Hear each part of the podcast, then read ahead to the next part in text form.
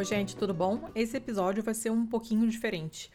Para quem não sabe, eu tô com um projeto agora solo, independente do Pistolando, mas independente pero no mucho, porque o Pistolando é o meu bebê, é, em que eu entrevisto pessoas fodonas na Twitch, no canal Invita Invita. Então vocês vão ter que ir lá no site da twitch.tv barra Invita Invita assinem o canal e toda segunda-feira às 7, às 19, 7 não, não, da manhã, obviamente, às 7 da noite, às 19 horas, portanto, horário de Brasília, eu estarei entrevistando pessoas muito interessantes. E o nosso primeiro episódio foi com a Elisa Cruz, que vocês já conhecem do nosso episódio sobre antipunitivismo, uma mulher fodona. E o papo ficou muito legal. A gente falou sobre defensoria pública, que é onde ela trabalha, falamos sobre um monte de outras coisas e o papo ficou muito legal. Então a gente resolveu colocar ele aqui no feed em forma de podcast para quem, como eu, não curte vídeo e uh, não assistiu e não pretende assistir, mas gostaria de ouvir. E quem não gostaria de ouvir tá errado, porque o papo ficou ótimo, porque ela é muito maravilhosa. Então ouçam aí e quem for do vídeo, toda segunda-feira às 19 no canal Invita Invita eu estarei lá no Pacamanca entrevistando muitas pessoas legais. Fiquem aí com a conversa e espero que vocês gostem. Mandem feedback. Beijo! Boa noite, sejam bem-vindos e sejam bem-vindas ao Paca Manca. Paca, o pequeno mamífero, manca porque ela manca. Não me perguntem o significado deste nome, porque a origem desse nick está perdida na, na noite dos tempos. Eu uso esse nick na internet desde que existe internet no Brasil por falta de nome melhor para este canal, Pacamanca será. Eu sou a Letícia Dacker, para quem não me conhece, e eu claramente nasci para conversar. E estarei aqui às segundas às sete, sempre para conversar com gente legal, interessante, cheirosa e, e, que tenha coisas a dizer para a gente aprender e ter um papo bacana. E como eu já tinha anunciado na vinhetinha, que tinha ido ao ar em algumas redes, estreamos com um Mujerão de la Puerra, que é a Elisa Cruz, que é defensora pública no Rio de Janeiro e é uma pessoa fantástica, linda, maravilhosa. Elisa, seja bem-vinda, Chuchu. Olá! Hoje eu Olá! Ai, que bom, um eu também estou. Dia. Foi um grande dia, sim ou não? Sim! Sim! A gente, a gente vai falar um pouquinho das repercussões dessa, dessa decisão hoje, mas eu queria falar de outras coisas também, né? Porque a sua, a sua vida é muito interessante. Você é uma pessoa muito interessante, senão você não estaria aqui, que eu não sou besta. Não ia ficar, né, fazendo as pessoas perderem tempo. E é, você, como defensora pública, eu imagino, até que eu conheço outros defensores, inclusive meu irmão, e é, rola essa coisa, né, de defensor de bandido. Ah, eu defendo bandido. Nananana. Você se incomodaria de explicar um pouquinho exatamente como é que é o seu trabalho? Depois eu vou conversar um pouquinho sobre pandemias e trabalho e coisas assim? Já até cocei a cabeça, gente. Me dá um nervoso. Você deve ouvir isso, né? Demais, de assim, de não, de todas as pessoas desavisadas e de amigos queridos de muitos anos que ainda não entenderam o que, que eu faço. Então. A seta aí é dureza. É, é, dos amigos é dureza. Então, beleza. Já vou avisar, gente, eu tenho um lado meio criança e eu fico usando a minha cadeira como balanço, tá? Se eu, cair, eu só não faço isso porque senão eu caio pra trás. Se eu cair, riam, tem problema. Tá bom. É, como é que é o dia a dia, né? Acho que acho que é bacana primeiro falar o que é defen... Eu acho que se eu explicar o que é defensoria, as hum. pessoas podem entender bem um, um, monte de coisa que eu posso fazer. É, realmente no passado, era a defensoria era o advogado do pobre em processo penal. Isso hum. é um fato, não tem como mentir. Mas isso a gente está falando lá de 1900 antes de 1950, tá? De 1950 para cá, a defensoria passou por uma mudança muito grande e ela foi sendo expandida desde a década de 1950. Num primeiro momento, muito para outros tipos de processos, civil, família, mas sempre muito vinculada às pessoas pobres, inclusive com direito a exigir o atestado de pobreza lá que o delegado ou a prefeitura passava. E depois de 88, a gente teve modificações muito mais profundas desde a Constituição. E o. Bem, para não deixar, né? Eu, eu, odeio fazer timeline que as pessoas pulam. De repente chegou ali em 2021. Então, não. Em 88 teve uma grande mudança, porque a defensoria foi bem mais expandida é, em termos de matérias, então ficou mais é, é, certo, ficou mais seguro que a defensoria não ia atuar só em processo penal, e ia fazer todos os tipos de processo, e inclusive participar de direitos sem ter processo, apenas como consultora, fazendo consultoria, não é consultoria torta direita, tá, gente? Já vou explicar essa parte. Mas podendo dar opinião jurídica, resolver problemas fora de processo. Então a gente já teve ali um primeiro alargamento, né, uma consolidação, digamos assim. E depois de 88, as outras grandes mudanças foram em 2004 e em 2014, que juntas, eu sei que tem período aí de 10 anos, mas é isso mesmo, né? Mudança na Constituição demora. Nesse período de 10 anos, a Defensoria se tornou o que ela é hoje, qual é a visão que a Constituição deu para ela hoje, e que inclusive o STF, o tão falado STF, já disse que é isso mesmo que a Defensoria é hoje. E o que, que o STF diz e a gente sabe que é como defensor? Defensoria, ela é um, uma ah, eu vou ter que falar juridiquês e eu explico. Ela é representante né, de processo de pessoas que a gente chama em vulnerabilidade. O que eu quero dizer com isso? A defensoria ela vai atuar, entre aspas, como advogado de pessoas que estão em alguma situação é, de, de risco, a gente diz de risco social. Isso pode ser pela pobreza, pode ser criança, pode ser em função de direitos de criança, de adolescente, de pessoas em situação de rua, de pessoas que respondem a processo criminal, mulheres vítimas de violência, ou seja, um monte de coisas de pessoas que estão numa situação em que é, encontrar um advogado torna-se muito difícil. Por isso a gente diz em risco social. Um exemplo bem clássico aqui no Rio, que pode dar um nó na cabeça de muita gente, é, sei lá, já que você falou em pandemia, eu vou dar um exemplo. Você está lá no hospital, algum parente internado, Covid ou não, ou está tentando lá uma vaga de hospital, aí vem lá a pessoa responsável e diz: ah, não tem vaga. Ah, mas eu estou vendo aqui que tem. Aí o cara diz: não, não tem vaga, como se ele se recusasse tá lá duas horas da manhã. Onde é que você vai encontrar um advogado assim, às duas da manhã? Difícil, né? Se você não uhum. tiver um grande amigo, um conhecido muito próximo. E grana, principalmente, né? É difícil. Então, o que a defensoria faz? A gente trabalha também no plantão noturno e recebe esses casos. Ah, mas a pessoa ganha, ganha muito dinheiro. Tudo bem, a defensoria não vai continuar depois. Mas hum. se naquele momento é muito importante fazer um pedido para o juiz, se não quem está lá internado corre risco de vida, a gente tem que atuar, porque existe uma situação de risco, de vulnerabilidade. Então, defensoria hoje não é só mais, a gente não pode entender só mais pobre. Ah, consumidor também é um grande exemplo. Aqui no Rio a gente tem umas coisas bem importantes de bilhete único, é, também é muito bom contar essa. Aqui no Rio, o bilhete único, eu não sei como é que é em Curitiba, Letícia mas o, o bilhete lá de cartão para pagar passagem, aqui no Rio tinha previsão que se deixasse de usar o cartão por 90 dias, hum. o dinheiro voltava para a FETransport, que é uma organização What? privada que geria esse bilhete. Eu não sabia desse negócio. Olha que absurdo. Você vai lá, botou crédito no cartão. Não usou ah, como assim? É o fim da picada. O dinheiro voltava para ia para Transport, que não tinha nada a ver com a história.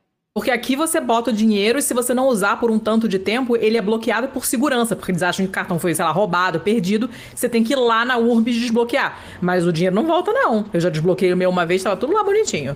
Isso tudo bem, mas aqui no Rio o dinheiro ia para assim, Ainda mais no Fetransport, que é podre.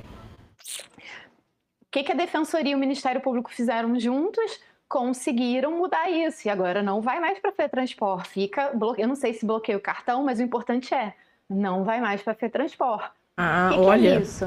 É consumidor.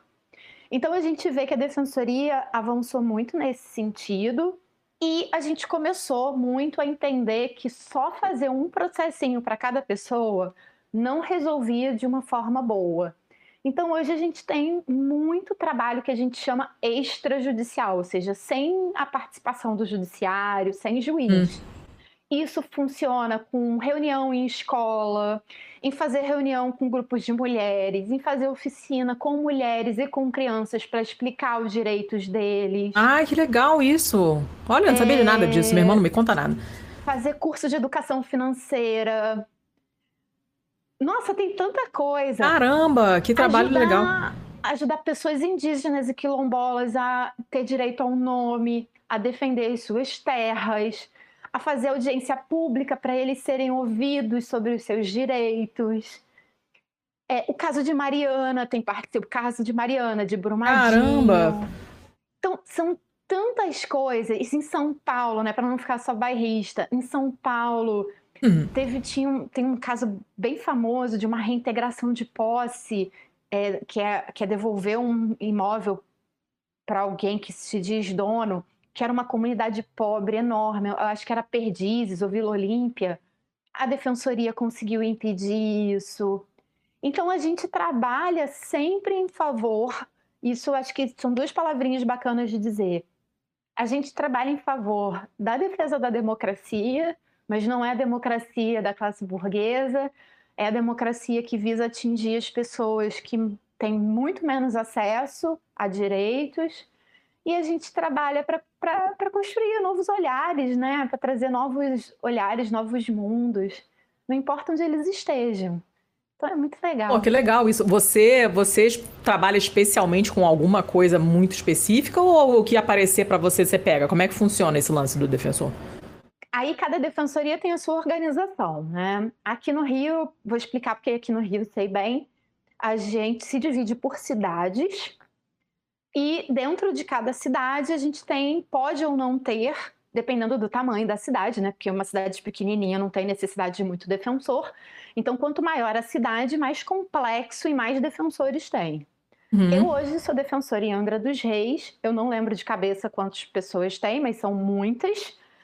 E lá nós somos um total de seis defensores. Dois não estão trabalhando lá no momento, então, na verdade, somos quatro trabalhando lá. Eu, eu, em primeiro lugar, eu sou responsável por o que a gente chama de atendimentos cíveis. O que, que eu faço? Eu lido com, co com coisas de consumidor, com despejo, locações, rescisão de contrato, inventários e, por ser Angra dos Reis, eu também tenho muito processo ambiental. Hum. Sabe aquela história de desmatar, de pequenos pescadores, desmatou a mata, a pessoa muito pobre não tinha onde morar, foi lá, construiu a casa no lugar errado. Tenho muitos casos. Tá? Caramba! Mas isso é uma peculiaridade ali de Angra dos Reis, Paraty, Mangaratiba, tá? Mas esse é o conjunto.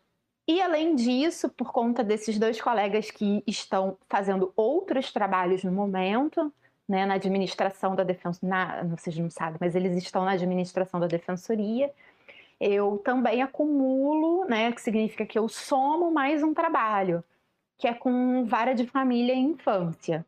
Então, eu atendo também processos de divórcio, de alimentos, de guarda de criança, de crianças que foram colocadas em abrigo e adolescentes que são acusados de ato infracional.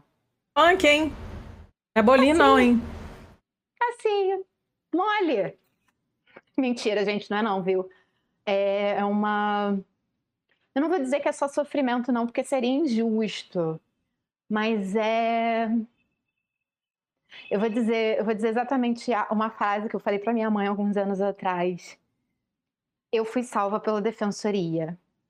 Porque seria muito fácil eu ficar numa bolha elitista em razão da minha profissão.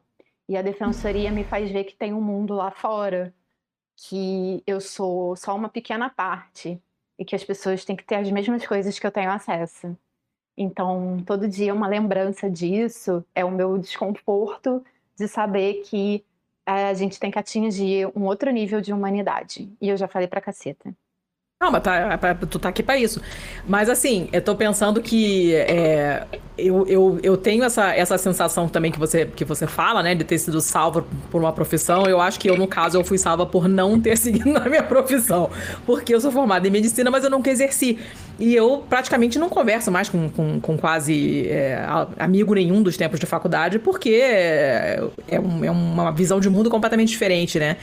E eu não, não tenho mais nem assunto para conversar, não, não rola. E, é legal quando você tem essa visão, né? Porque. A, só que você tem que ter essa visão e você tem que ter a inteligência de dar aquela caída de ficha, né? Porque esses meus colegas, ex-colegas, ex-amigos, é, é, é, tudo gente que trabalhava em hospital público. Então, teoricamente, era para eles entenderem também qual era o babado, né? Tipo, você trabalha no hospital, o paciente vem para você com um chinelo remendado com um clipe de papel, que é o único calçado que ele tem, né? Cara vem ficar internado e, e, ele traz as coisas dele numa sacola de lixo que são todos os pertences da vida dele. E mesmo assim, falta essa humanidade, né? Eu já vi muito ato grosseiro com paciente no hospital. E hoje. É, eu, eu, eu me sinto em culpa por não ter rebatido na época, né? Por não ter falado alguma coisa hoje, do jeito que eu sou hoje, cara de pau que eu tenho hoje, com a noção que eu tenho hoje, eu certamente teria reagido de outra forma, em vez de ficar lá igual um dois de paus assistindo um professor ser grosseiro com o paciente, porque o paciente é pobre, né? E, e, e tem essa coisa hierárquica muito forte. Eu imagino que os seus assistidos também tenham essa coisa com você, né? Mas, por outro lado, também não deve ser muito fácil, porque se você der uma abertura muito grande, a relação deve ficar difícil de trabalho, inclusive, né? Como é que você maneja isso, cara? Ah, acho que vale umas coisas engraçadas, né? Porque a gente precisa também das coisas engraçadas. É... Eu não posso falar por todos os defensores, mas é, é óbvio que pessoas são pessoas. A gente sempre vai ter aquelas que que se deixaram levar pela, pela dinâmica de classe. Então, óbvio que a gente sempre vai ter o defensor ou a defensora que vai achar que ganha pouco, reclamar da vida, porque não consegue ir para a Europa todo, todo ano e uhum. não pode ter sua casa de 6 milhões, né, num bairro nobre. Isso existe, é gente. Né? Existe. Mas eu diria que a maioria tem muita consciência do seu papel e tem, tem uma consciência prática e, e para para pensar naquilo que está fazendo, né? Então eu acredito que a maioria é muito crítica e muito muito sabedora que está num lugar privilegiado que não é o normal do mundo e trabalha muito contra isso. É, a gente ter essa noção não é fácil, né? Para quem está dentro tem que ter um, uma, uma viradinha de chave talvez ali, né? Agora tem uma peculiaridade que muitas vezes a gente é um volume muito grande. Só para você, acho que para eu dar a dimensão, para vocês terem uma ideia, eu recebo 200 processos semana. Hum. Cada processo tem no mínimo 100 páginas. Então, por semana, eu leio uma média, talvez, de 2 mil páginas, por baixo. É impossível gerenciar isso sozinha. Então, a gente sempre tem uma equipe. Hoje eu compartilho as minhas equipes, aliás, depois eu vou mandar o link para elas, ó, amo vocês. Por um acaso, composta apenas de mulheres, que eu oh. amo. É muito legal. Maravilhosa. Já agradeci horrores a elas hoje. E aí é interessante porque eu, eu preciso dividir o trabalho com elas. Então a gente tem ali uma organização, tem uma separação mas eu tô sempre presente, eu tô lá, eu escuto, eu vejo, eu tudo. Mas os assistidos, eles entram exatamente nesse ponto que você falou, da pessoalidade. Hum. Tem alguns que gritam com elas. E chegam, quando vão falar comigo, chegam pianinho. Olha, safados. E aí eu tenho que ter, ou assistidas, tá? Pode ser homem ou mulher. E aí ah. o meu papel não é brigar com ele mas é mostrar que ele está falando com outras pessoas e que ele não tem o direito de gritar nem desmerecer nenhum servidor ou nenhum servidor. E que se é para gritar, é melhor gritar comigo. Hum. Porque eu, eu, prefiro do que gritar com os meus. Assim, gritar com minhas servidoras, meu Deus, eu fico nervosa. Grita comigo que eu sei o que fazer. E, mas às vezes, nessa parte chata, mas às vezes a gente tem umas situações muito engraçadas. Como, por exemplo, essa semana em que a gente recebeu áudios de uma mulher que a gente atende e ela estava contando de uma cerimônia religiosa. Hum.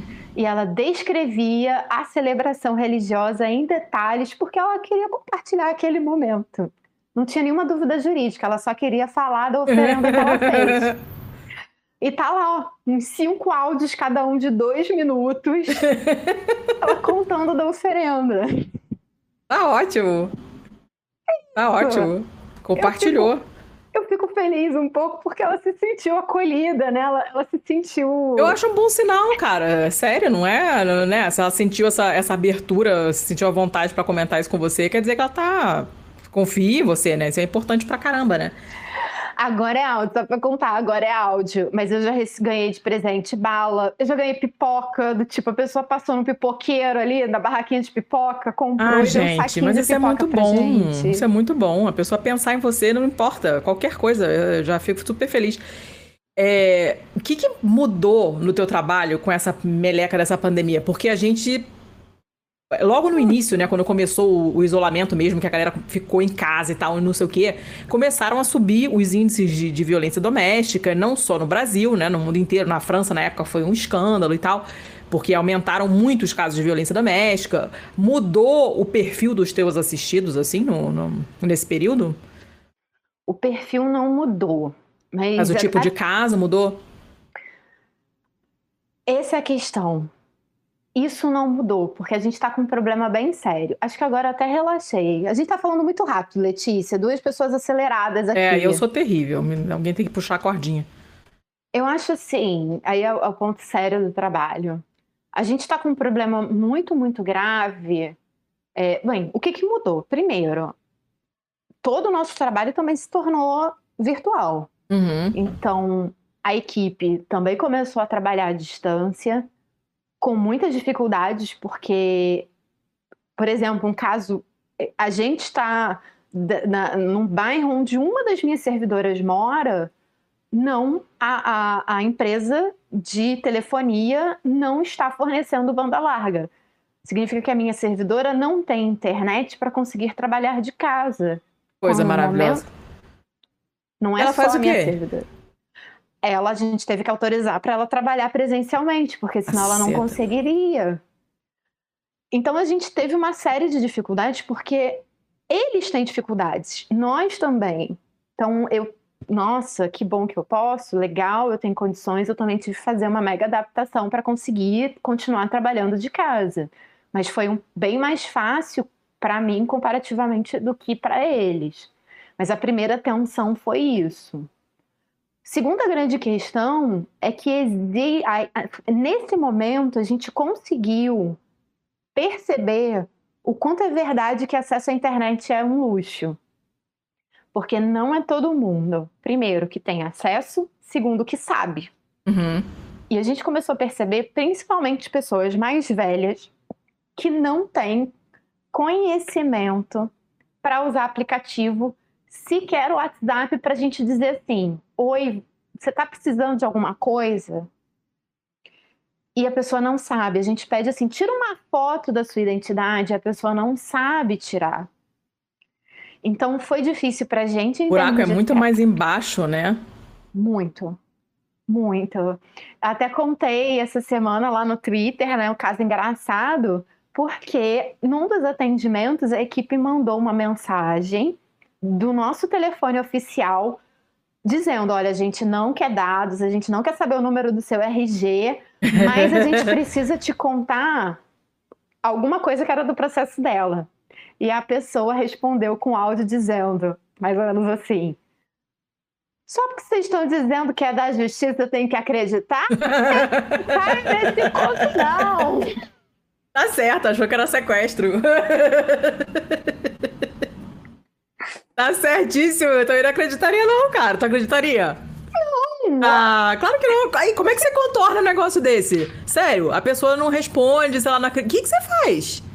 A gente tem duas alternativas. A gente, a gente dá duas alternativas. Primeiro, dá o telefone oficial da defensoria, do, que é 129, que é o telefone de todas as defensorias. Uhum. A gente fala: olha, se você quiser ligar para cá e confirmar que esse celular é nosso, você pode. ou a gente pede para marcar um dia e diz: olha, então você pode ir na, na sede da defensoria uhum. em tal dia, e a gente sabe que vai ter um funcionário lá com todos os cuidados para resolver.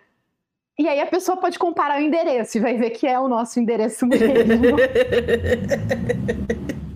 Mas é bom ser desconfiado. Né? Pô, mais Rio de Janeiro, cara. Nossa, você não confia de jeito nenhum. Aqui eu não sei. Talvez eu acreditasse, mas no Rio, não, não. Eu adorei, assim, a, o, eu tenho o áudio, foi sensacional, foi sensacional. E eu ri muito, mas falei, cara, ela não tá errada. E a gente contorna assim, a gente tem que dar um jeito. Agora, a terceira mudança, sobre isso que você me perguntou, que é da violência, aí é um outro tipo de problema. Porque a gente começou a perceber que os casos não chegam. Porque não foi só a defensoria que fechou, tudo fechou. A polícia hum. fechou. O serviço de atendimento à mulher fechou. O judiciário no início fechou, depois ficou mais restrito.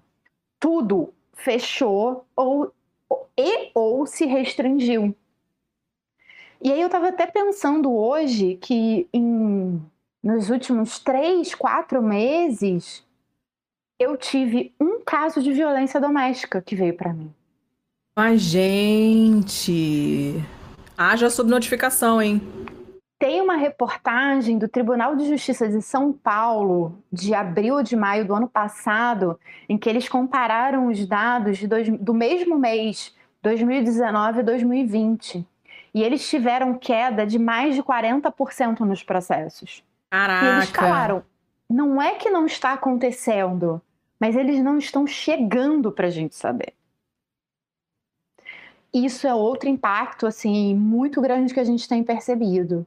A dificuldade, até mesmo assim, nos casos, até mesmo no de processos novos que a gente tem, eu estava conversando com, com um colega, e aí te respondendo um pouco mais, na defensoria a gente sempre tem um defensor que é responsável só pelo início do processo.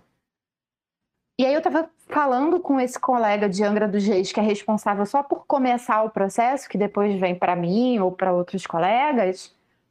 Falei, nossa, tem pouco processo, né? Falei, o número não bate, não é igual do ano passado. Ele falou, Elisa, tem muito menos gente procurando. Cara, que pariu. O represamento, né, essa retenção, ela é muito alta em tudo. E eu já começo a me preocupar com o que vai ser no depois. Hum. No que, como é que a gente vai resolver o depois? Como é que a gente vai resolver essa retenção? Como é que a gente vai recuperar a confiança das pessoas? Sabe, oferecer uma mão de ajuda. O que, que a gente vai fazer?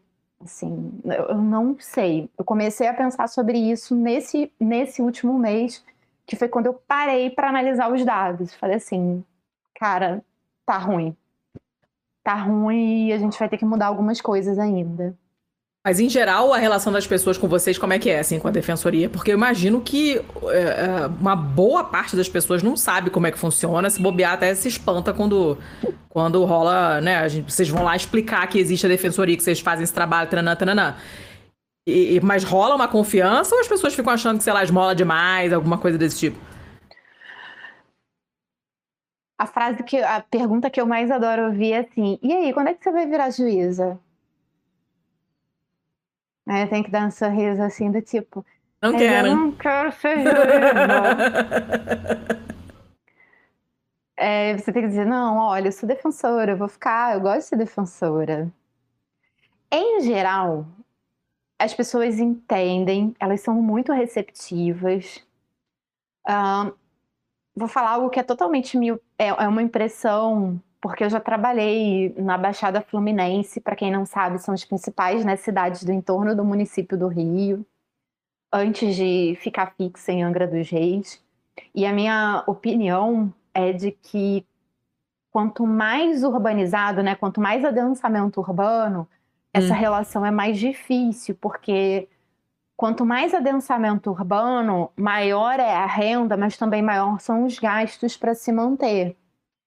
E aí o conflito dessa classe pobre, quase média, o que era média e não é mais, é uma relação mais difícil, sabe? Eu tive muito mais problemas com pessoas de faixas ali meio, digamos assim, limítrofes. Olha só, cara. Gente, eu sei que não é socialista de iPhone, mas assim, gente com três imóveis na zona hum. sul do Rio, Copacabana, Leblon, dizendo que tinha que ser atendido pela defensoria porque era pobre. Ah, tá.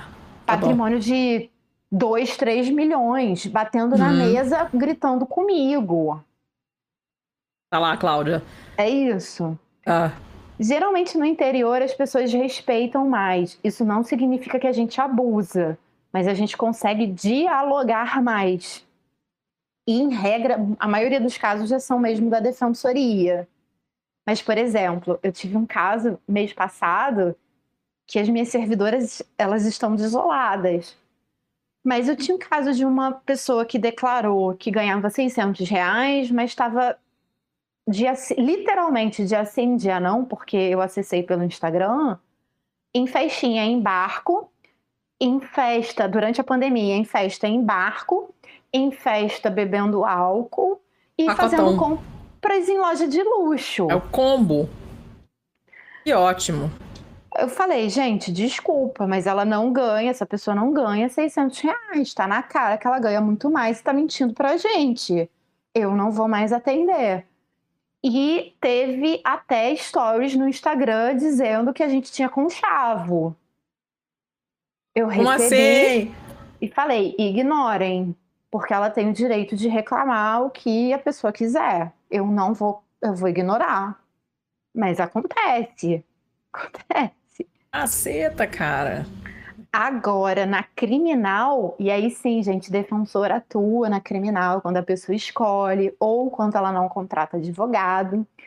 E às vezes, como a gente não consegue muito a presídio, porque assim, a gente sempre tem muita audiência, muito atendimento, é... às vezes, né, o cara tá ali preso, chega para você no dia, ele tem que confiar em você sem nunca ter te visto às vezes esse momento é tenso, sabe? É, captar a confiança de uma pessoa que está com a liberdade em jogo é uma arte. É uma arte. Vocês, vocês recebem algum tipo de treinamento, alguma coisa assim? Quando vocês estão. É, quando vocês são jogados, passam no concurso para nada? Hoje é, tipo, em dia, toma. Dos... Olha, capacitação para atendimento ao público ninguém tem. Hum, eu tenho, inclusive, que... essa crítica. Hum. Mas eu vou contar como foi o ano que eu entrei. Eu tomei posse no dia 28 de dezembro de 2010. Então, já tenho 10 anos como defensora. Antes disso, eu era servidora da Justiça Federal. E no dia 29 de dezembro, no dia, um dia antes da minha posse, um dia depois, teve uma grande reunião para a gente decidir onde a gente ia trabalhar pela primeira vez eu escolhi a cidade de Piraí porque meu avô teve sítio, então tinha uma vinculação afetiva com a cidade, era uma coisa de voltar para um lugar que eu tinha uma memória de criança. Eu só lembro da reunião assim, depois que todo mundo escolheu, a pessoa responsável, né, por, por organizar a, a lista de escolha falou assim: quem é Ana? Aí a minha amiga levantou a mão e falou assim: sou eu. Aí a pessoa falou: parabéns, dia primeiro você tá de plantão. Eram três dias depois. Zero preparação, zero treinamento, zero tudo? Zero tudo. É do tipo, vai lá. Cara! Merda, isso, hein? No, no, no, país inteiro é assim? As defensorias de todos os estados que têm defensoria, você acha que são que não, é geral, assim? É uma coisa geral do Brasil? Eu acho que hoje em dia tem, a maioria tem curso, sim, e faz esse hum. processo de preparação. Mas a minha, eu acho que a maioria das preparações é sobre organização interna. Então eu tenho essa crítica que organização interna não adianta, assim, não adianta eu fazer duas semanas dizendo todas as unidades administrativas da defensoria, porque, cara, tu tá no oba-oba. Você não vai fixar o conhecimento. Então, eu tenho essa crítica de que esses cursos preparatórios não deveriam ser para contar como é que a defensoria se organiza dentro dela. Eu acho que a gente tem que saber como é que você atende uma pessoa, como é que você fala, como é que você dá uma má notícia. Você que fez medicina, como é que você conta para uma pessoa que o paciente está em evolução ruim ou uhum. que tem alguma coisa ruim para conversar? Eu tive que aprender é. na prática, errando pra caceta. Isso é horrível, porque tem outras pessoas com quem você vai lidar, né? A gente, eu sei que mudou muito, né? O currículo das faculdades de medicina mudou pra caramba. Eu me formei em 2001, né? Então, 20 anos formada, literalmente. Faltam alguns meses, em junho, eu faço 20 anos de formada. Então, eu sei que a grade curricular mudou bastante, né? E entraram matérias diferentes e tem um enfoque diferente. Mas, por exemplo, eu fiz, eu tive um período, se não me engano, de psicologia é nada.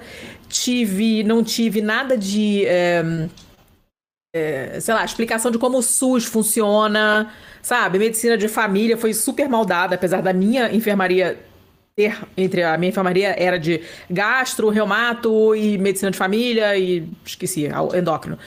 Mas todo mundo cagava pra medicina de família. Ninguém sabia nem o que, que era medicina de família. A professora era totalmente ignorada, porque não é considerada médico de verdade, né? E a gente nem sabia o que ela fazia, a gente não sabia o que, que era. Ninguém teve aula de história do SUS, como é que funciona, o que, que é um hospital federal, estadual, municipal, nada disso. Eu não sei como é hoje, porque eu tô por fora, mas eu sei que a coisa mudou. Só que a gente também era meio que jogado, assim, sabe? O, o... Tinha professor que ainda era um pouco mais empático, um pouco mais sensível e falava: olha, é difícil você chegar no paciente, né? A primeira, primeiro, cara, você é um moleque. Todo mundo, é, né, recém saído da adolescência, pessoal com 19, 20 anos, e você vai lá com aquele jaleco ridículo, com aquele esteto ridículo, falar com um paciente de 80 anos que já viu muito mais coisa do que você, e, e o paciente chamando de senhor e senhora, sabe? É uma situação é, muito estranha e, não, e, a gente não teve preparação. Fora algum toque assim que um professor ou outro dava, né? E às vezes são coisas idiotas. Tipo, você vai tirar, sei lá, tirar o sangue do paciente, você passa o algodão com álcool, não vira o, álcool, o, o algodãozinho para cima. Porque se tiver sujo, a pessoa vai ficar envergonhada. Então você passa o algodãozinho e deixa ele ali. Não. Sem virar, sabe? É uma coisa idiota. Mas se ninguém te falar, dificilmente você vai ter essa sensibilidade sozinho.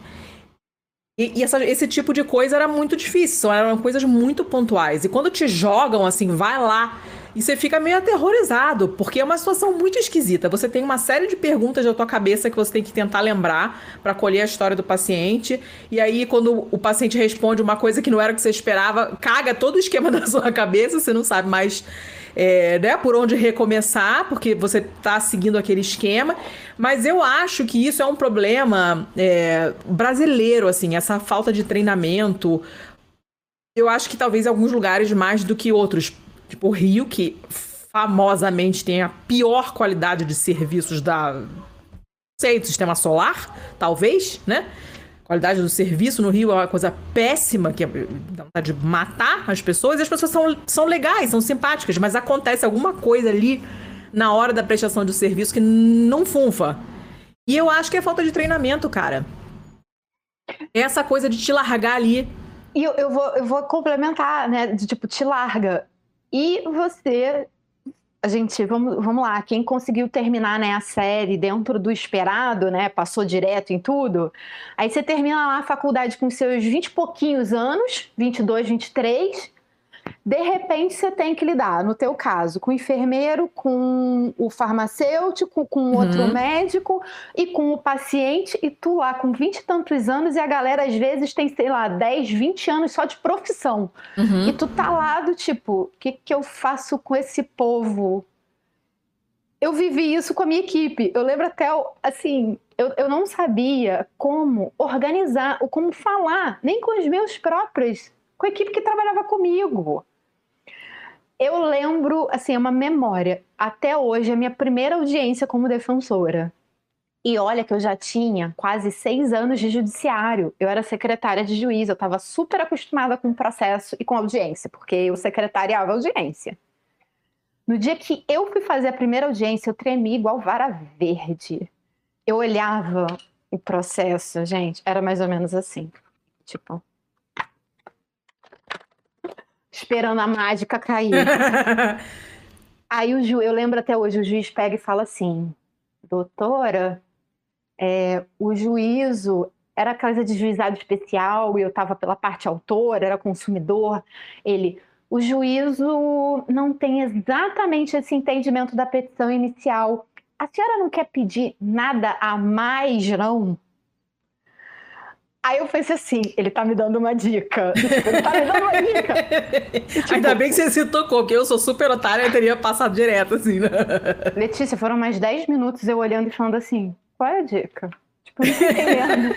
que medo! Eu olhava pra ele e pensando, não tô entendendo. Pega um bilhetinho.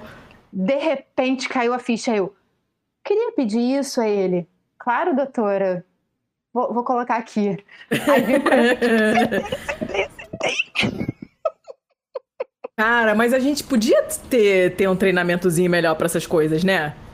Claro que muita coisa vem com a experiência, mas eu acho que falta mesmo. E eu acho que, em geral, é, é, não sei, talvez por isso a, a, a, a, gente seja tão deficiente em tantas coisas, né? Eu acho que a faculdade, em geral, no Brasil, a universidade prepara é, mal para esse tipo de coisa, porque nas faculdades públicas a gente tem essa, essa pegada mais acadêmica e nas particulares é só para o mercado de trabalho, em geral, estou generalizando? Estou, mas estou falando né, de maneira muito genérica, uma coisa meio estatisticamente genérica.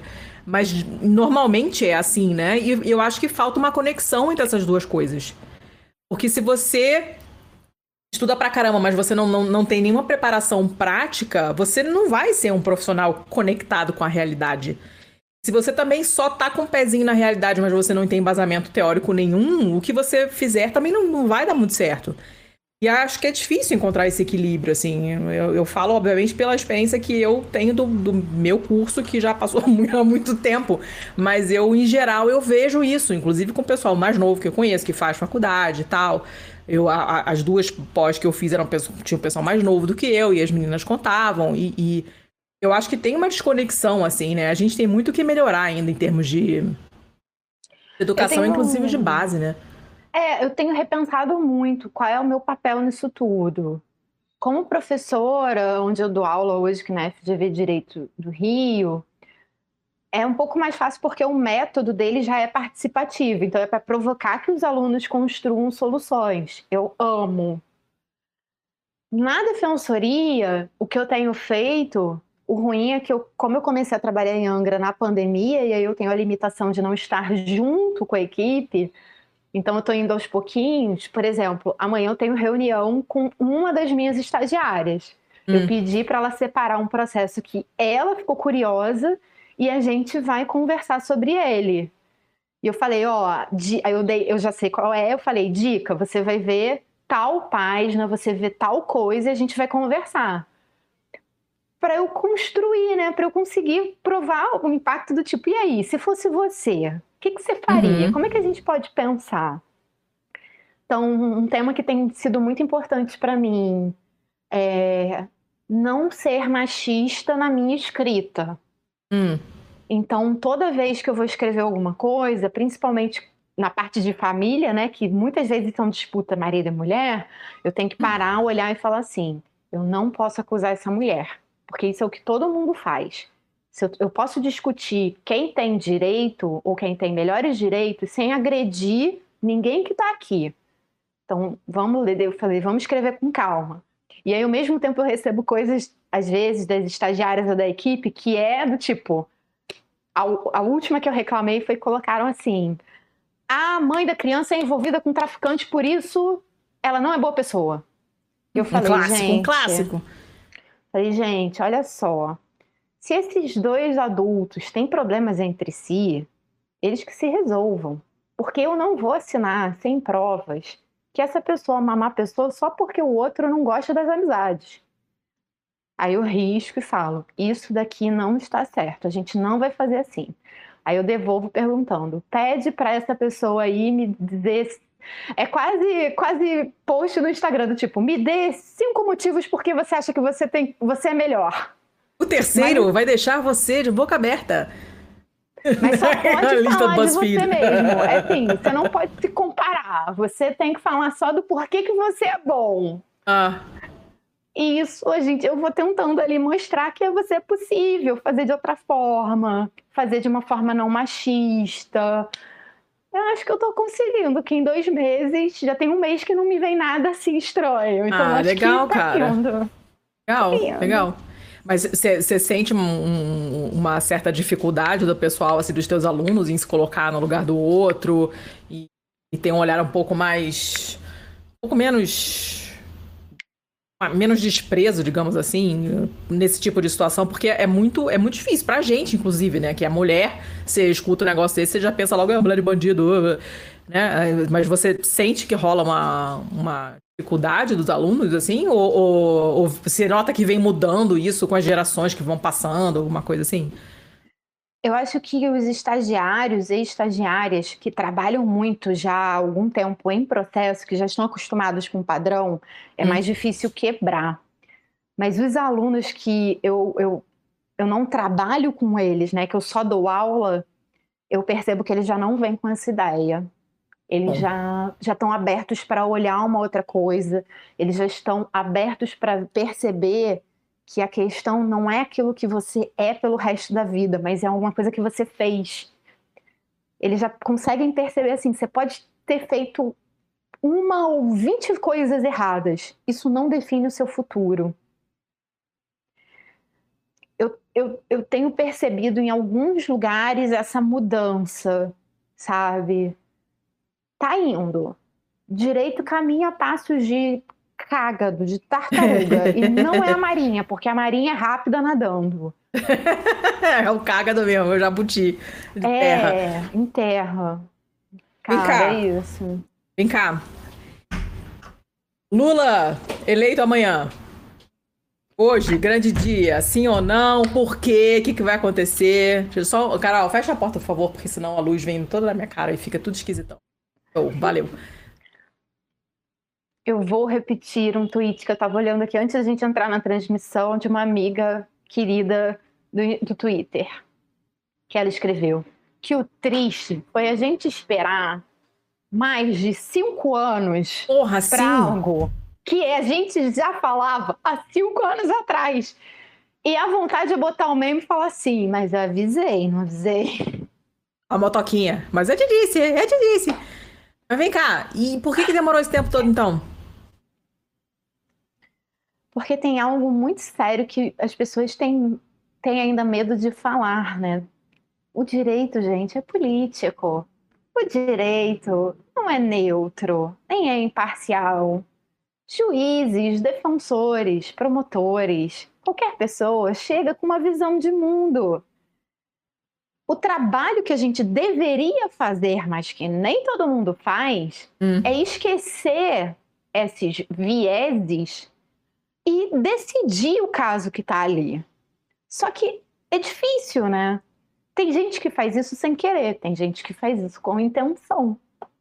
Então, é, mesmo na faculdade de direito, até quando eu estudei, todo mundo dizia que o direito é justo. Não, primeiro, direito não é sobre justiça.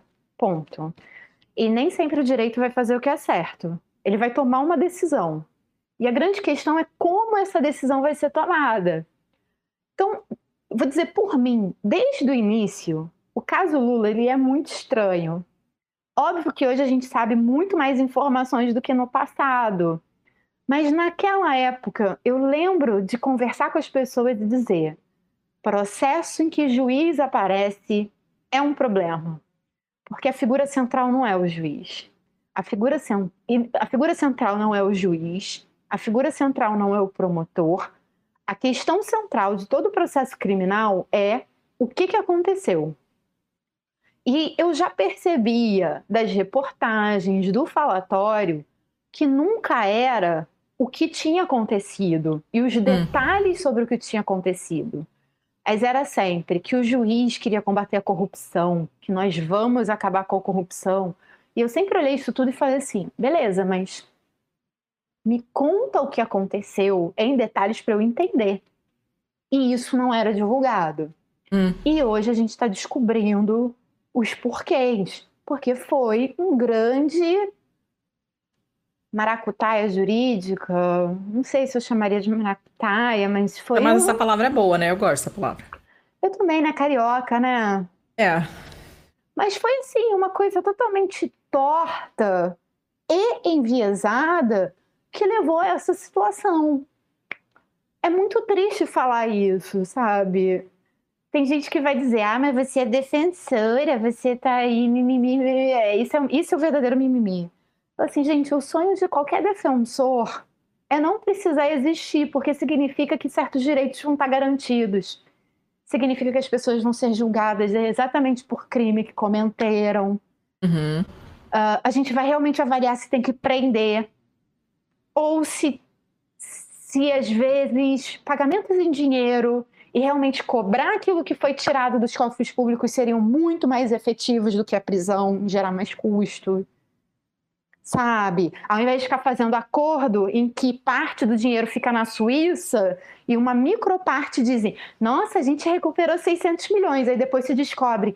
Ih, mas a pessoa tem 1,3 bilhão em Delaware ou nas uhum. Ilhas Cayman, e você fica, cara, será que ninguém viu que tinha mais de 1,3 bi aí, não? Tipo, e aí, esse dinheiro deixaram passar assim mesmo? Mas é que a gente tem uma uma coisa de vingança, né? A gente confunde, né, justiça com vingança no Brasil, eu acho. Talvez mais do que outro, em outros lugares, não sei. Eu acho que a gente tende a levar as coisas muito pro pessoal, né? Então você fica puto com aquela coisa e você com aquela pessoa. É, e não com o que ela fez, né? E é engraçado, porque é um país que se diz cristão, então tem todo aquele negócio. Não que eu tenha chegado perto de uma Bíblia, eu nunca nem vi uma de perto, mas eu sei que rola esse negócio, né? De você é, é, amar o, o, pecador, não gostar, né? Condenar o, o, o, Como é que é o negócio? Eu até esqueci. O pecado, não o pecador. Não tem um negócio desse? É perdoar mil vezes ou dar a outra face quando É, e, e tipo, a gente não faz face. nada disso, né? A gente tem uma sede de vingança que é um negócio esquisito.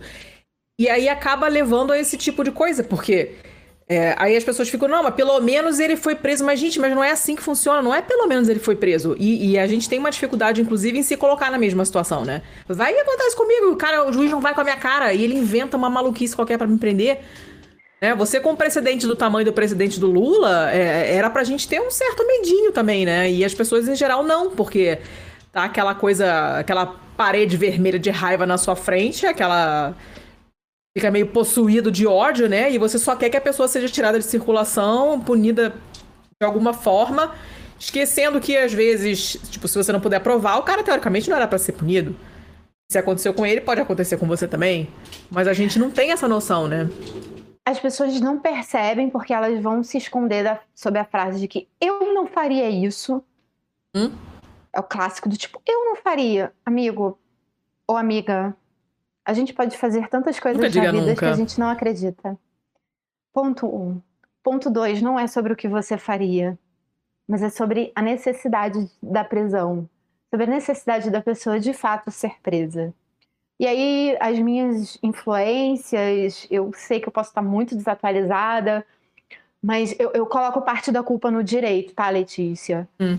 É, quando eu, eu já dei aula de vez em quando eu dou aula de responsabilidade civil, que é uma parte do direito que vai tratar de reparação de danos. Então, alguém pratica uma coisa e aí é punida tendo que reparar, né? devolver aquilo que ela tirou. O que pouca gente sabe é que a origem da responsabilidade civil é a mesma do direito criminal, que é a mesma do direito tributário. Em Roma, que é a nossa matriz, né, mais longínqua do que a gente acha que é o direito, sempre era o corpo da pessoa que respondia por tudo que ela fazia de errado. Fosse uma dívida de dinheiro, fosse um crime, fosse qualquer coisa, dever imposto, sempre era o corpo, sempre era isso daqui, a pessoa. Só que à medida que foi que o direito foi, a sociedade foi se complexificando, a sociedade romana acabou, foi extinta, veio o feudalismo, as sociedades feudais. E quando o direito ressurge, né, como a gente hoje conhece, já ali na Idade Moderna, nos Estados Nacionais, a gente já tinha separação. O direito tributário era um, o direito da responsabilidade civil era um outro e o direito penal era outro. E o direito penal permaneceu como uma punição do corpo. Os outros mudaram para o patrimônio. Mas o direito penal permaneceu culpando a pessoa pelo crime com o corpo, que é o que o Foucault vai explicar lá em Vigiar e Punir. É isso que o Foucault... Para de Foucault. Preciso, preciso, Eu nunca li Foucault. Vergonha. A gaiola, da, gaiola das popozudas, como é que é? Das. Aquilo é maravilhoso. Aquele, aquele vídeo é sensacional. E o Foucault, em Vigiar e Punir, depois tem um outro livro dele sobre a história da loucura. Tem um outro autor que é o Goffman. Eles vão explicar aqui. Primeiro, a prisão acaba sendo funcionando como essa grande mudança ali ao longo dos anos. Hum. Gente, eu tô simplificando muito. E depois acaba virando isso que você falou, que é o local dos indesejados. Não é só a prisão, tá? Manicômio também funcionou para isso. Você, aqui, todo mundo que é indesejável, você pega o corpo daquela pessoa Larga e coloca no lá no canto. você não vê. Ficou. E isso ainda a gente está vendo resquício. A questão é: isso funciona em pleno século XXI? Um negócio que foi criado no século XVIII, XIX tinha uma outra função, era uma outra sociedade, eram outros motivos. Isso tem, isso, a gente tem que realmente parar e, e são essas as teses né, ali do abolicionismo. Tipo, isso faz sentido no mundo de hoje? Não faz. Não faz. E é isso que o abolicionismo fala. Tem outras coisas sobre pessoas pretas e pobres, que aí no final das contas, quem sofre mesmo é o preto e pobre. Uhum. Né? Não é porque tem mil recursos, mas porque é conveniente prender o preto e pobre. Porque ele é que tem que ser escondido. É ele que tem que ser controlado. Então, assim, a gente tem muitos motivos. A gente tem motivo de raça, de cor, de classe social. E a gente também tem o motivo da utilidade. Como é que a gente mantém um negócio de três séculos passados? Seria o equivalente a querer fazer, resolver na medicina, continuar fazendo sangria. cirurgia sem. É, sangria ou cirurgia sem anestesia. Toma um gole de uísque aí, toma um goró, que eu arranco teu dente. Ai, doeu. A sangue frio. Hum? Né? Que merda. Escuta, é, tem um pessoal assistindo a gente aí. Se alguém tiver alguma pergunta, a gente tem um chat aí embaixo, tá? Mandem umas perguntas no chat que a gente. que eu repasso pra Elisa. Quer comentar alguma coisa? Tem uma galera assistindo a gente da Pistolândia, que é o pessoal do grupo de apoiadores do Pistolando, que é o meu podcast que está aqui. E aí o Bob tá cantando lá, catedrático, bora discutir Foucault, que eu tô vendo que apareceu aqui. Então, um beijo, beijo pro Pistolândia. Bob. Um beijo pra Pistolândia, que é o pessoal gente boa pra caramba. É... Mas assim, eu tava pensando essa coisa do. do... A gente tem um episódio, né, inclusive, do Pistolando com você e com a Ana Carolina sobre antipositivismo e tal, não sei o quê, episódio que o pessoal adora, por sinal, e recomendo que ouçam. Uh, e tem uma essa coisa, essa coisa dessa sanha de vingativa é uma coisa que é muito visível nessa coisa do Lula, né? Nesse caso específico do Lula. É um negócio muito visível. E não só no Lula, porque virou uma coisa pra esquerda inteira, né? Tipo, mês passado, tava tendo uma aglomeração na minha rua aqui no prédio do lado, uma galera. É, é... Jovens, né? Jovens. Pessoal ali na frente, aglomerado na frente de um carro, não sei o quê. E o pessoal. Tá cantando a música na cabeça, né? Eu tô cantando e tô pensando assim: dá pra jogar água gelada pra todo mundo sair? ah, o problema é que. Olha, eu já, eu já joguei gelo. Normalmente a minha técnica, quando eu era mais nova, era jogar gelo. Porque atrás do, do, da minha janela do meu quarto, onde eu morava no Rio, tinha uma rua sem saída e o pessoal ia pra lá transar no carro. Só que tinha gente que se exaltava e, porra, acordava a gente. Era um paredão de pedra, a gente ouvia tudo. E aí a pessoa, cara, não ia embora, não ia embora, não ia embora, tacava gelo. Só que aqui, a minha janela, ela fica muito longe da calçada, não tenho como tacar nada. Eu acordei, falei, cara, vão dormir. Eram três horas da manhã. E o pessoal, além de estar aglomerado na rua, falando muito alto e com, a, e com a música do carro, do, do, do rádio do carro nas alturas. Era três horas da manhã. Eu abri a janela e falei, vão dormir. Adivinha o que, que responderam? Colonista, vai, vai transar! Ah, não foi vai pra Cuba? Não. É porque Cuba tem vacina, eles sabem, né? Então agora mudou o, o, o refrão, né? Foi comunista vai transar. Ai, gente. Cara, mas que merda! Você não, você não pode. Você não pode querer dormir e virou coisa de comunista? Acho que, sabe? Porra, que inferno isso, coisa chata, cara. Pessoal é chato. Isso é um problema de civilidade, né? Tipo, claro, amigo, mas criou-se quer... esse, esse fantasma e, as, e, e, você fica com ódio daquele fantasma que inventaram para você. E, cara, tipo, se eu estivesse na rua e falasse alguma coisa, o cara me batia, eu tenho certeza absoluta que eu ia apanhar. Acho que tem duas coisas aí. Primeiro, a exacerbação. A exar... exacerbação. Ah, Letícia, me corrija. Saiu, a última foi, exacerbação, foi. Isso aí, da ah. individualidade, né? Do tipo, eu tenho que ser feliz. Então, se eu quero ficar conversando na rua até tarde, eu tenho que poder. Do tipo, não. Não. E a resposta para o direito, esse é o meu campo, né? Direito civil, liberdades, eu vou dizer assim, não. Porque é bem claro hoje que a sua liberdade ela é retida e ela vai até o limite da do outro. A gente já sabe isso com muita tranquilidade. Tipo, todo mundo tem que ter, todo mundo tem que ter suas liberdades respeitadas, inclusive de quem quer dormir às três horas da manhã. Ponto. É um horário onde classicamente, onde não, que não é lugar, né? É um horário no qual as pessoas classicamente dormem, né? E que segundo não os e que segundo os estudos da saúde é o horário adequado para dormir, porque, né, você pode explicar aí, produção de hormônios, etc, Sim, etc. não sou jaguatirica, gente. Três horas da manhã eu quero estar tá dormindo, não quero, sabe, estar tá caçando na floresta. Parem, lem... vão dormir. Para lembrar que trabalho noturno, inclusive, é pago a mais exatamente porque desgasta mais ainda o corpo lá. Uhum. Portanto, a liberdade dele ficar... Ele pode ficar na rua? Pode. Mas também Deveria estar aglomerando? Não. não. Mas nem, nem foi isso. Note que nem foi isso. Eu não falei nada de máscara, não falei vai para casa, eu só falei calem a boca, vão dormir. Porque são três da manhã e as pessoas estão dormindo. Sim. Já vivi isso onde eu morava antes. Era o ó. É falta de noção, Brasil. Era final de semana, mas eu também passava por isso nos finais de semana, porque o prédio da frente, que era hum. próximo, foi construído próximo, é, tinha tinha salão de festas.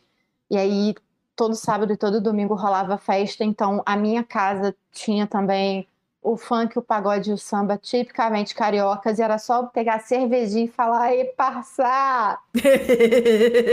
Eu não tinha direito a, a ver televisão, não, nada. Porque, assim, ah, Elisa, você é chata, as pessoas não podem nem fazer festinha? Não, gente, podia, só que o som sempre era colocado para fora do prédio. Nunca era para dentro da festa, era sempre para fora. Aí isso aí tu me quebra, né? Aí é também isso, então é isso. Aí entendeu? tu me quebra. Ai, cara, tá difícil, né? Ai, aquele, tá, é, tá só aquele meme do, do cara lá do, do Kylo Ren, né? Every day I wake up Brazilian. Porque é isso, todo dia você acorda é, estressado pelo simplíssimo fato de ser brasileiro, porque puta que pariu, Marquinho. Tá difícil. Eu tenho a sensação que não é só no Brasil. Não, não, definitivamente notícias... não. É porque aqui acho que é meio extremo, né? Eu não sei, hein? A Alemanha tá lá com seus nazistinhas. Mas pelo menos. A, não, tudo bem, é verdade. Nazistinhas estão acordando, mas pelo menos você tem ainda um governo que dá uma traulitada, né? Quando eles Letícia, começam a botar. Você quer justificar a Itália? Cara, a Itália não tem justificativa. A Itália serve, sei lá, comer. O resto todo não, não faz sentido. Você quer justificar o Brexit? Não, não quero. É... Não quero. Definitivamente não. Mas eu acho que aqui esse tipo de, de, de, de, comportamento tem uma, uma. Eu ia falar uma palavra mais legal do que aceitação, mas eu não, não estou lembrando agora. Mas você tem, assim, uma, uma oficialização da situação bosta, né? E porque o governo apoia, então é muito complicado, né? É diferente de você estar num lugar onde, como na Alemanha, que o cara faz um sinal nazista e o cara vai preso. Aqui não, aqui o cara é, é exaltado, né? O, rapidinho, deixa eu só ler um, um comentário do, do Alê. Ele fala assim: se o outro está feliz, mas eu não consigo dormir por conta dessa manifestação de felicidade, eu quero mais é que essa pessoa vá caçar sapo na lagoa. Ele é tão, ele é tão bonzinho que ele não consegue mandar tomar no cu. ah. eu, eu, eu, queria dizer que vou mandar tomar no cu. É, mas não é muito melhor, é muito mais eficiente, é muito mais, é muito mais legal. Mas assim, é, é, é, complicado porque quando o, o, poder central deveria estar tá fazendo alguma coisa e não tá, tá fazendo o oposto, isso é muito mais frustrante, né? Eu fiquei outro dia, é, o meu melhor amigo lá da Itália é um americano. Aí outro dia fiquei no telefone com ele, a gente ficou uma hora dele chorando as pitangas, reclamando do Trump, tipo, o Trump já saiu e ele ainda tá puto porque ainda tem muito, muita gente que apoia, né? Ele não mora lá, tem, sei lá, 10 anos que ele não mora nos Estados Unidos, não vai todo ano, é, vai de vez em quando, e mesmo assim ele ficou puto, ele passou uma hora reclamando, praticamente, né?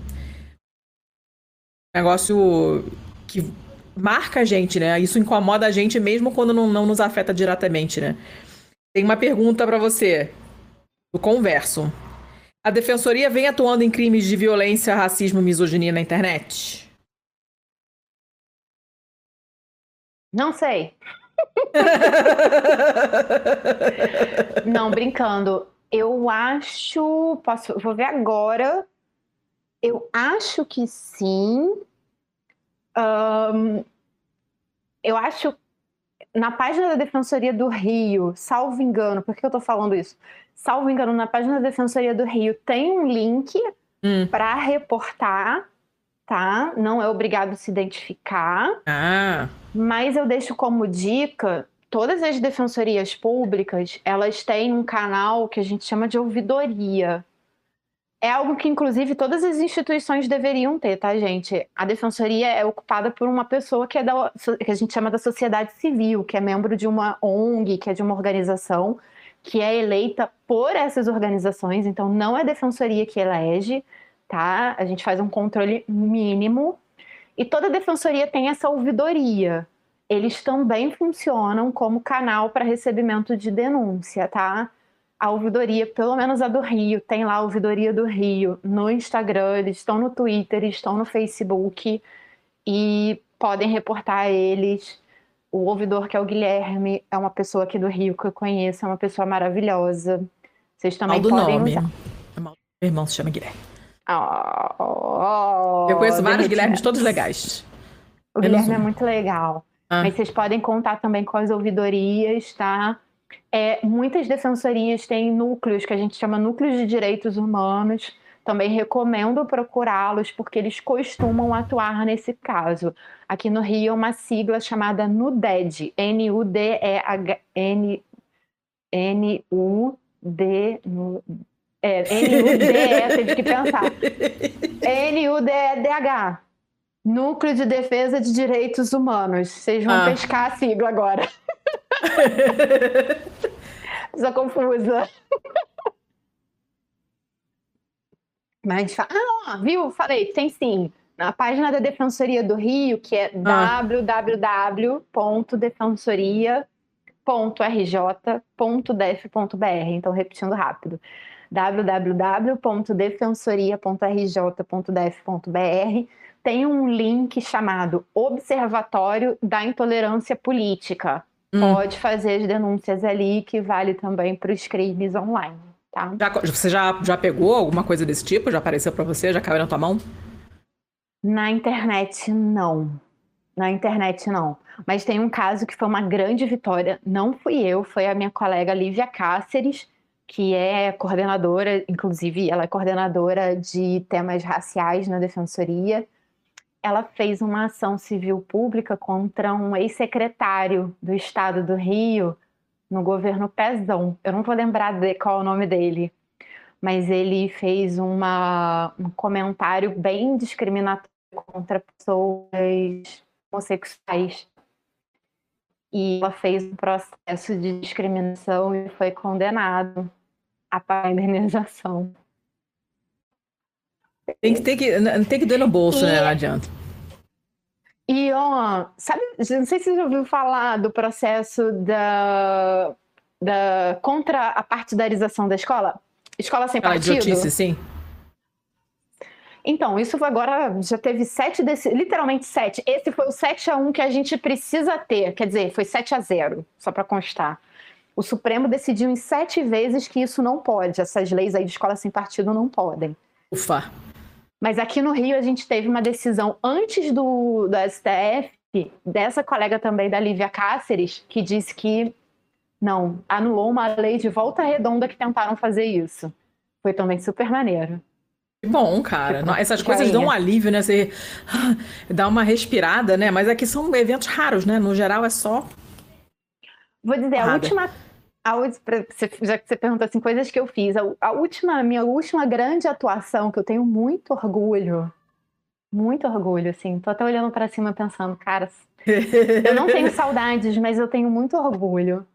Foi na crise financeira aqui do Rio, que a gente fez um grupo, até grande, éramos quase 11, e eu pude contribuir. É, porque o governo, em 2016, suspendeu os pagamentos de salários de muitos pensionistas, no auge da crise. E a gente fez uma série de ações para conseguir destravar, para ir atrás do dinheiro e pegar o dinheiro para pagar aposentado. E eu participei, assim, eu fui muito. Com oh, direito não, nem, nem todo do... herói usa capa com direito a ir para a porta do banco que o Estado do Rio de Janeiro tinha conta. Eu lembro, eu e Samanta, minha colega, as duas lá, seis horas, sete horas, seis, sete horas da noite, esperando o oficial de justiça chegar com a ordem para entrar no banco e falar com o gerente. E aí, onde é que tem dinheiro? E só Cara. sair de lá quando a gente estava com dinheiro. Quer dizer, não a gente, mas do tipo, tá bloqueado. E foi assim, a gente, a gente conseguiu, graças a isso, pagar muito aposentado que ganhava até 3 mil reais. Porque se não Entenderam? Estado... Defensoria não é só para defender ladrão. Defensoria paga aposentado. Cara, foi assim. Foi uma experiência de bater perna pelo centro do Rio, ir em banco, catar conta do estado do Rio de Janeiro e, e e dialogar com, com um político. Tem, isso está na defensoria, na sala do defensor geral. Nós fomos, nós como defensoria, fomos homenageados por bombeiros, por policiais. Eles deram pra gente uma miniatura de um super-herói escrito defensoria. Ah, que lindinho! É fofo, é fofo, ah, é fofo. Deve ser muito bom. Escuta, mais uma pergunta do Inácio. É, o direito brasileiro sai ferido depois da Lava Jato? Como se recuperar ou investir na credibilidade do judiciário frente à sociedade depois da Lava Jato? Que é um pouco que você tinha é, mencionado um pouquinho, né? O que, que, e agora? E agora? Prende, solta, elege, não elege, pode, não pode, Lula é bom, Lula é ruim, roubou ou não roubou? E aí? O que, que você faz? Que, como é que você faz as pessoas confiarem? O judiciário precisa fazer o papel deles. Sabe o que é o papel deles? Ser hum. garantidor hum. de direitos. Se eles grudarem na Constituição e entenderem que em processo penal eles são a garantia de que os direitos da Constituição vão ser cumpridos, eles vão se salvar o direito, e gente, isso também é ruim para a defensoria, porque eu acho que todo mundo, advogado cai em descrédito, procurador cai em descrédito, promotor cai em descrédito, nossa profissão cai em descrédito. O tempo que a gente fica na faculdade cai em descrédito. Eu acho que as pessoas não entendem. Isso. É ruim para todo mundo, né? Tenham as suas opiniões políticas. Eu posso desprezar muitas delas, mas isso vai ficar no âmbito pessoal façam o que está lá. Quando a gente fala de crime, é Estado versus, quer dizer, tipo, judiciário, polícia, é tudo, uhum. versus uma pessoazinha. Cara, não dá para abrir mão de dizer assim, não, peraí. E esse é o papel do juiz. O juiz é quem vai falar assim, não, peraí, peraí, tipo, aqui tá muito abusivo, aqui a gente não vai, não. Isso daí tá errado. Hum. Ah, mas eu sei que ele roubou porque eu descobri isso invadindo a Tem conta convicção. dele sem você ter autorizada. Tenho, como é que é? Não tenho provas, mas tenho convicção. Mas tenho convicção. Não, o judiciário tem que dizer: não, me mostre a prova. Não, me dá isso. O que é sensacional, porque em processo civil a gente não ganha sem provas. Então não é difícil entender que em direito penal tem que ser a mesma coisa. E o juiz tem que ficar lá com a bunda sentado, vendo se está cumprindo. Não uhum. gostou? Amigo, faz outro concurso e vai ser promotor para acusar. Se não está satisfeito, uhum. pede exoneração. É bem simples. Vai cuidar da sua vida e dos seus afetos. Ah, agora eu me irritei. Tá certíssima, é pra se irritar mesmo. Mais uma pergunta pra te irritar. É uma pergunta do, do Tiago, lá do, do, do podcast Kit de Releituras Musicais. O Tiago Rosa, que é um fofo. Beijo, Tiago. Ele tá perguntando, porque como você trabalha no Rio, né? Como é que fica o lance das milícias? Como é lidar com esse ah. fator extra de tensão tão característico do Rio, inclusive em Angra? Existe alguma tensão gerada defensoria? E como vocês tentam contornar? Existe uma sensação extra de insegurança? Você tem medo? Eu acho que, como todas as pessoas, eu tenho muito medo. Gente, viver no Rio é viver numa situação, assim, muito assustadora. Às vezes eu tenho, inclusive, a impressão de que o, o, o que é falado é, inclusive, diferente do que existe da prática, mas eu não sei. Eu percebi que eu tinha muito medo por viver no Rio, porque minha mãe mora em Brasília. Ah, beijo, Thiago! É, minha mãe mora em Brasília e ela morava na Asa Sul por um tempo. E na frente do apartamento dela tinha um parque ambiental. Então era um nada verde. Hum. E toda noite eu tinha crise de pânico, eu não conseguia dormir por muito tempo, porque eu achava que ia ter alguém com uma arma apontada pra gente. E apartamento em Brasília, antigo, muitos têm janelões do tipo que é quase a parede inteira numa fachada. Uhum, uhum. Então a sensação que eu tinha é que sempre tinha alguém olhando tipicamente carioca. Eu demorei muito tempo para entender isso. Essa chave demora para você conseguir desligar essa chavinha, nossa senhora. Agora, o que eu tenho percebido, o que é triste para ficar de novo irritada, lá vou eu, é que cada vez mais o judiciário vai achando que porque o cara foi encontrado. Eu vou dizer um caso de um dos meus adolescentes que eu, eu acabei de fazer. Hum. O adolescente foi pego na rua por dois PMs que disseram que acharam ele com droga, o que não é verdade, mas eles dizem que o adolescente contou que no muro da casa da vizinha da mãe dele tinha uma arma, então que a arma era dele. E eu falei assim, e ele fez. É, é, eu só perguntei pro policial assim, mas ele fez tudo isso de boa vontade, porque você perguntou educadamente, do tipo, claro, senhor, tome aqui a minha declaração. arma? E ele dedurou a vizinha da mãe dele, que nem é o lugar que ele mora. E eu argumentei, e para mim é tão absurdo, eu, eu, eu argumentei isso, o juiz condenou. Por que isso?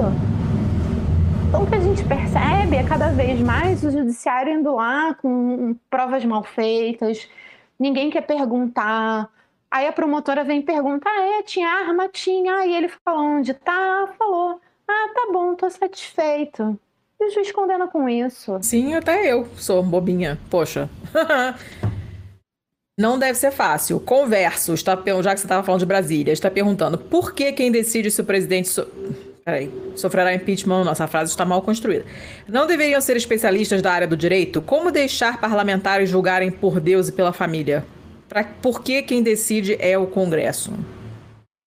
Tá, fazendo uma advertência, né? Disclaimer. Hum. Gente, eu não sou especialista em direito constitucional, mas vamos tentar explicar. Hum. A ideia aqui, né, de por que, que é o Congresso, é uma ideia de compensar, tá? É o que a gente chama no direito da. Fa... Vocês com certeza já ouviram de separação de poderes. Então, para que ninguém tenha, né? E aí, por poderes, a gente pensa uh, judiciário, legislativo e executivo. Para que sempre tenha, né, um, um, ou que se busque um melhor equilíbrio entre eles, você vai dividindo. Então, por isso é que se colocou no Congresso a responsabilidade de fazer o impeachment do presidente. Hum. Porque senão, quem seria? Assim, não, não pode ser uma pessoa particular, não pode ser uma pessoa que não foi escolhida, não pode ser qualquer pessoa, sabe, que não tem uma responsabilidade pública. Eu sei que no mundo de hoje parece estranho, mas na teoria, os congressistas têm uma responsabilidade pública, porque eles têm mandato, né? Eles foram eleitos. Então eles têm que carregar e têm que, e têm que fazer de acordo, né? tem que agir de acordo com essa responsabilidade. Então a lógica é essa. Como representantes do povo e como né, compensação do executivo, eles deveriam decidir. E aí, nossa, tem vários canais de esquerda, a gente pode falar Pistolando, Lado B, a Revolution, a Sabrina Sato, eles discutem aí se essa democracia. Sabrina Sato, mulher. Sabrina Fernandes.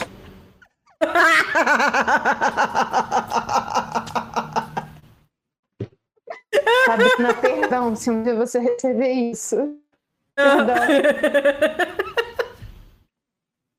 A gente entendeu, todo eu mundo sabe quem é. Agora, tipo... Todo mundo sabe quem é a Sabrina Fernandes, tem problema, todo mundo entendeu. Uh... Não, gente, vocês entenderam, né? Sabrina Fernandes. É, então, a Sabrina Fernandes, e esse pessoal todo vai aí discutindo sobre representatividade, né? Sobre se essa democracia de fato diz e está falando aí o que é a famosa voz do povo e quem é esse povo que eles estão falando, né? Se não é o próprio interesse, se é interesse de quem é a maioria desse país. E aí eu acho legal vocês ah, procurarem esses canais para conhecer esse outro lado, tá? Eu ainda sou uma pessoa limitada, não consigo. Eu acho que pela minha educação jurídica, eu ainda tenho muita dificuldade em ver um outro mundo. Mas hum. um dia eu chego lá, eu vou chegar, eu vou chegar. Por isso a gente estuda, por isso a gente escuta, escuta você aqui, escuta lá o seu segundo filho. Que a gente é vai aprendendo. E a gente vai lá é. aprendendo. Estamos, estamos aí para isso. Elisa, gostou da experiência? Amei. Eu, eu para adorei conversar com você. errado sobre o nome da Sabrina. a pistolândia não perdoa. Mas olha, amei. A minha água acabou. Deixa eu aqui. Quer hum. água? Eu, eu tô no vinho, a gente. minha aguinha. Eu não Hoje tomo foi café, um dia gente. muito bom. Eu precisava de um vinho para comemorar o dia. Eu até tenho, mas é, sei lá, meu refluxo tá falando não. Tô deixando ele lá. Ontem eu tomei, não foi muito bem. Deu muito certo. É, Adorei conversar com você para variar, como sempre. Oh. Estou, essa pandemia está sendo uma bosta porque a gente não consegue ir para os lugares. Eu acredito que você talvez tivesse vindo para cá para algum evento, alguma coisa assim, como foi na primeira vez que a gente, primeira e única vez, né, que a gente se encontrou tete a tete, né? E foi um papo ótimo e é, pode deixar que você vai ser chamado de novo outras vezes para conversar sobre outras coisas, não só aqui, mas também no Pistolando, porque todo mundo gosta de te ouvir. E o papo foi ótimo.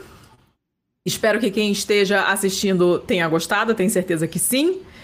Uh, o Twitter da Elisa é esse aqui. Elisa, tá certo agora? O Elisa C. Cruz, sem o underscore, tá. É, não, é porque no Instagram ele tem é Elisa é. underline C. Cruz. No Twitter, Twitter é tudo junto. Eu sou mais é. gente. Eu sou muito mais twitteira. Essa coisa de fotinho feliz não é comigo, não. É, eu também não gosto do Insta, mas como eu tenho. Como esse nome só tem eu mesmo, Pacamanca, então eu uso ele meio que para tudo. Só que meu Insta é fechado e assim permanecerá. Mas o meu Twitter é aberto. Eu estive suspensa uma semana agora, não é uma experiência legal. É, tenham cuidado, porque a BIM está everywhere. Mas de qualquer forma, eu sou arroba Pacamanca, twito pouco, mas estou lá. Sigam Elisa. Ouçam o Pistolando, que é o meu podcast. A gente tem esse episódio que eu mencionei que é muito bom com a Elisa e com a Ana Carolina sobre antipunitivismo. E ficou um episódio muito foda. Googlem lá, pistolando.com, anti... Pistolando antipunitivismo. Vocês já vão achar lá logo de cara que só tem a gente. Segunda-feira estarei estando aqui novamente, senhor, para falar com quem? Surpresa, mas será outra pessoa legal, porque gente chata nem saiu de casa. Obrigada, amiga, pela sua participation. Ai, eu amei, eu estava com saudade sua. Ah, eu, eu tô tristíssima que eu não encontro as pessoas. Ah, merda, vírus, micróbio, bactéria, é. vírus, bicho, aroco, sei lá, desgraçado. Mas vai passar e a gente vai sentar para tomar um café de novo. E... Show? Prometido? Show. Topsters. Então é isso, gente. Topsters, top. Topsters, Turpsters. Espero que vocês tenham gostado. Até semana que vem. E é isso aí. Beijos.